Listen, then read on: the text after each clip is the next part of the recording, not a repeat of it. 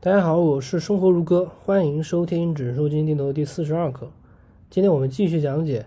主动型基金的基金经理能力判断的第二种方法，叫做基金的规模水平。基金的规模水平，呃，对于一个基金经理来说呢，除了说他的业绩啊，业绩非常重要，他能管多少钱也是一个非常重要的指标啊，也是一个非常重要的指标。而且从我的角度来说呢，最好是每年能够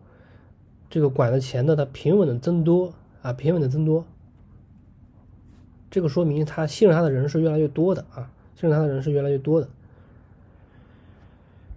这这里我要说明的一个地方就是说，这个缓慢增加呢，这个增加呢，它最好是每年平稳的增加，不是说，呃，前几年基本上都是没什么人，没什么人买，然后呢。到了某一年份呢，就是可能是一个热点啊，或者说是什么原因呢，它的这个申购的人数突然就变多了。这个基金呢，我们就最好不要选择，因为它极有可能是导致它是极有可能是一个热点问题导致的这个短期的人数暴增，这个就不符合我们的要求。那如果我说我们遇到这种情况呢，最好就不要选择这样的基金，最好不要选择啊。然后基金规模呢，